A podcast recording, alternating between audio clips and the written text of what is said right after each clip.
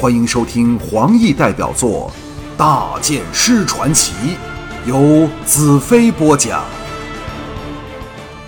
第八章：惨遭杀害。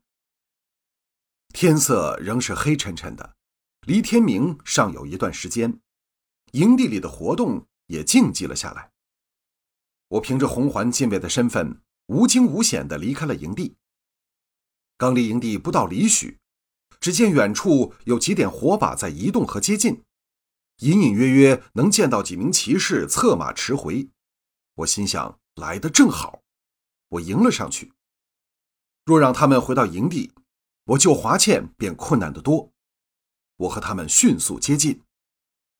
带头的骑士见我拦在前面，一抽马缰停了下来，其他个人以他马首是瞻，也拉停了战马。一时之间，气氛显得异常凝重。在熊熊火把照耀下，他们共有六个人，但却没有华倩的踪影。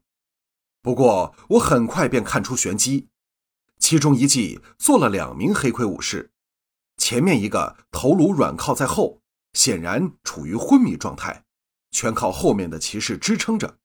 不用说，也是给化妆成黑盔武士的华倩。带头的骑士喝道。帝国花开。一听声音，我便认出是奉歌战的命令去将华倩擒拿的高进。我心中大喜，赶忙应道：“红色八月。”高进冷冷道：“有什么事？”我知道，若非看在我红环禁卫的身份上，他绝不会这样客气。我向前迫进一步，沉声道：“你是高进吗？”高进愕然：“你。”我不容他说下去，再破前两步，来到他马旁，仰起头。各战统领已和大元首说了，华倩就交给我。说到最后一句时，我特别将声音压低。高进全身一震，做贼心虚，同时又心急想听清我的话，不自觉地俯身下来。我笑道：“这个给你。”剑光一闪，由下而上，割断了高进的咽喉。他连叫喊的时间也没有，便断了气。其他黑盔骑士惊得呆了。我的剑并没有稍作停留，闪电扑前，在高进后面的一名骑士才把剑拔出一半，已给我的剑贯穿了胸膛。另两名黑盔武士见势不对，拔剑向我冲来。我怕的只是他们发生事情，惹来其他的巡逻武士。幸好他们做的事也和我一样是见不得光的，不敢张扬。我心中冷笑一声，身子往右急移，来到右边武士的右侧，长剑上挑，锵的一声震开对方猛劈下来的长剑。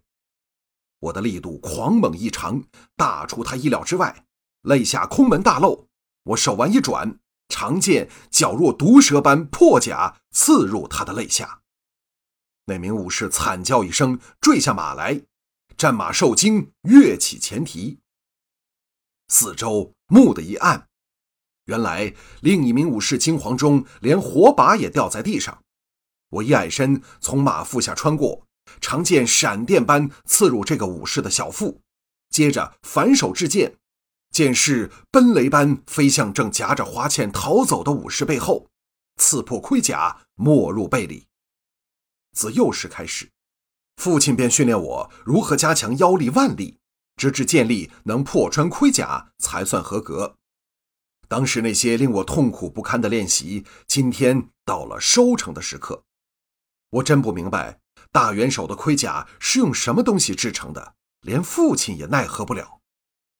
想归想，我的脚步并没有停下来，刚好赶了上去，将快要跌下马的华倩抱个正着。可惜那匹战马长嘶一声，朝营地方向奔去。我暗叫不好，这将惹来大批追兵。我哪敢犹豫，跃上了其中一匹战马，朝左方远处的密林跑去。一直跑到天明，来到草原和绵延不绝的山脉交接处，才停了下来。暂时还算安全，不过我知道这种好时光并不会太久。我脱下了华倩的头盔，苍白的俏脸映入眼帘。令我放心的是，并没有明显的伤痕，心中不由涌起无限怜惜。我轻轻拍打她嫩滑的脸蛋儿，华倩依然昏迷不醒。我想到，她一定是给人下了药物，以致不能醒转过来。当下大感头痛，带着她实在难以走远。但追兵任何时刻都会赶到。我俯下身，将耳贴在地上。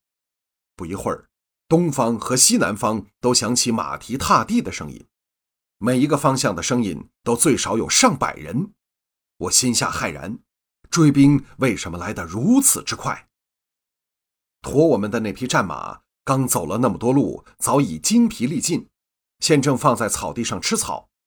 要他再驮着我们逃生，恐怕走不了一里便倒地而亡了。眼下唯一的方法就是找个地方躲一躲，希望避过敌人第一轮搜索。待华倩醒来后，逃进魔女国的把握便大得多。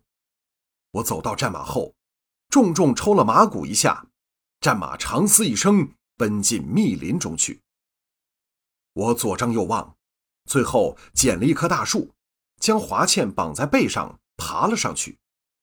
刚刚藏好在枝叶茂密处，蹄声和马车声已在前方响起。只见一大队黑盔武士首先在树下经过，跟着又是一队马队。我看了旗帜的模样，心中一颤，原来这是公主的队伍。想起了歌战的阴谋，我心中暗道：这还真是巧得很。居然叫我误打误撞给遇上了。这个念头还未完，四周忽的杀声震天。只见穿着便服、蒙着脸的强徒忽然从四面八方出现，向马队袭击。他们武功既高，人数又在优势，不一会儿已占尽上风。我心中热血填膺，当然知道这是歌战策动对付公主的阴谋。一辆特别华丽的马车这时就要奔到近前，四周都有侍卫死命护着，是公主的凤驾。我假若有足够的理智，绝对应该袖手旁观，任他们互相残杀。可公主毕竟曾是我的未婚妻，而且无论大元首有千百般不是，公主仍然是无辜的，我又怎能坐视不理？这时。马车在一大群黑盔武士拼命护持下，且战且走，恰好来到树下。我吸了一口气，背着华倩往马车顶跃了下去。砰的一声，我们落在车顶上。此时形势太过混乱，武士只顾应战，加上枝叶阻碍了视线，竟无人察觉到我们从天而降。我解下华倩，和她平躺在车顶上。这时，马车旁有人叫道：“先护送公主出丛林。”马车立时动了起来，四周喊杀声震天，比刚才更加激烈。我仍然躺着，却抽出长剑，静待事态的发展。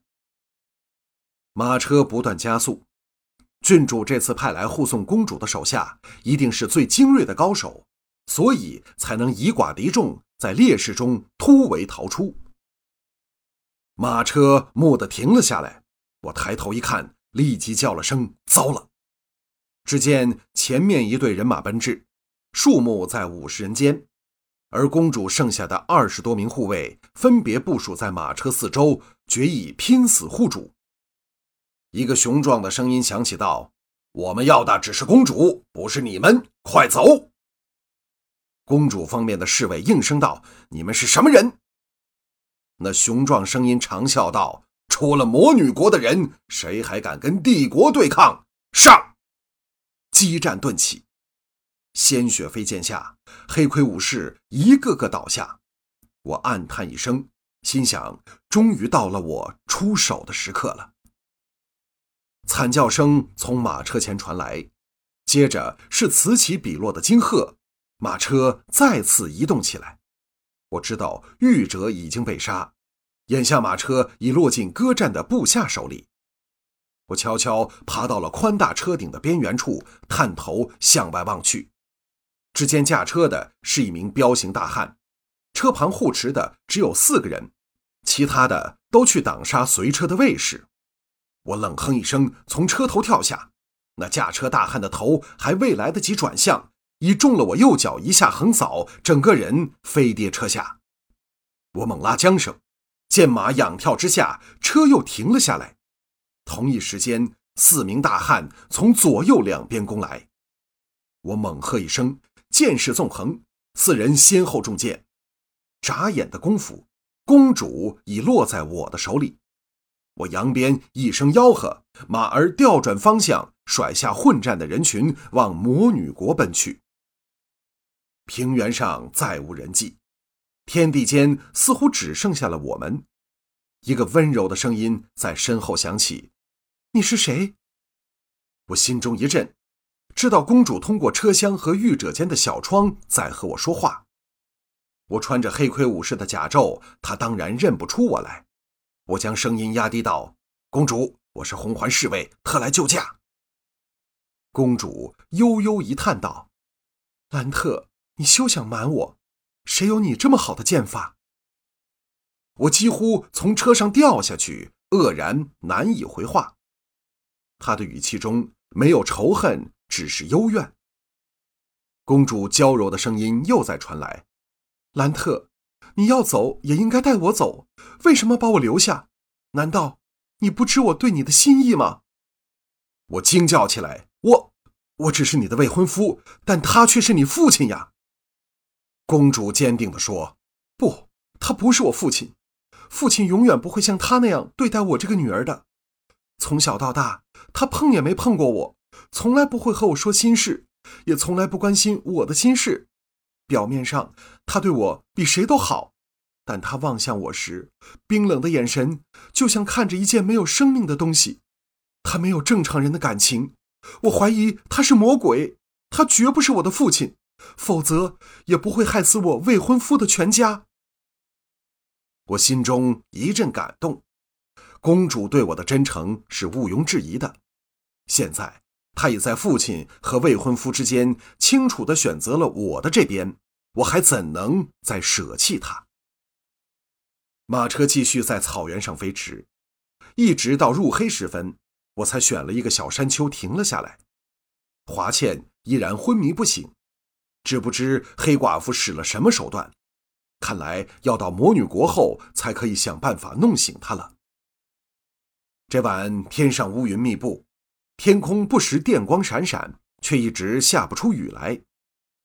寒风呼呼，我和公主躲在车厢里，紧靠在一起。另一侧则躺着昏迷的华倩。外边虽是冷漠的肃杀，里面却是热烘烘的。我将歌战的阴谋一五一十地告诉公主。公主咬牙道：“这可恨的坏蛋，幸好给你遇上了，否则我再也不想做人了。”我看着他泪珠欲滴的俏目，心想：他虽贵为金枝玉叶，但境况却远远不及与齐北相依为命的西岐。或者由此刻开始，他可以过上新生活。公主将头靠在我肩上，道：“兰特，你告诉我，你仍像以前那样的爱我吗？”我侧脸望向她，只见玉人美得如同鲜花盛放。我心中一阵感动，狠狠吻向她娇嫩的香唇。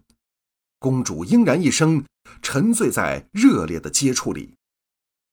身旁忽地响起“呀”的一声呻吟，我从热吻中惊醒过来，轻轻推开公主，向躺卧在一旁的华倩望去。华倩棱角分明，但却全无血色的嘴唇张了开，不断发出呻吟，眼睫毛不住的颤动。仍在将醒未醒之中，我大喜下将他抱入怀中，伸手轻拍他的俏脸，叫道：“华倩，华倩！”华倩蓦地强烈挣扎，凄声叫道：“不，不，我不知道，我不知道！”我大力搂着他，叫道：“不用怕，我在这儿，我在这儿。”心底不由流过一阵愤慨，黑寡妇一定在他身上用了些毒辣手段。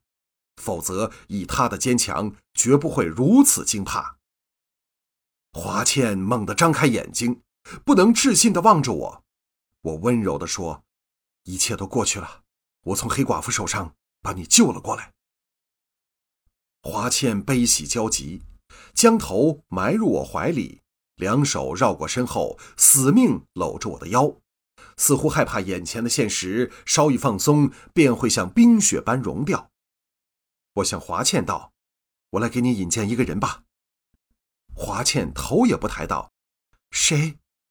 我回头望向公主，车厢内除了我和华倩外，已空无一人。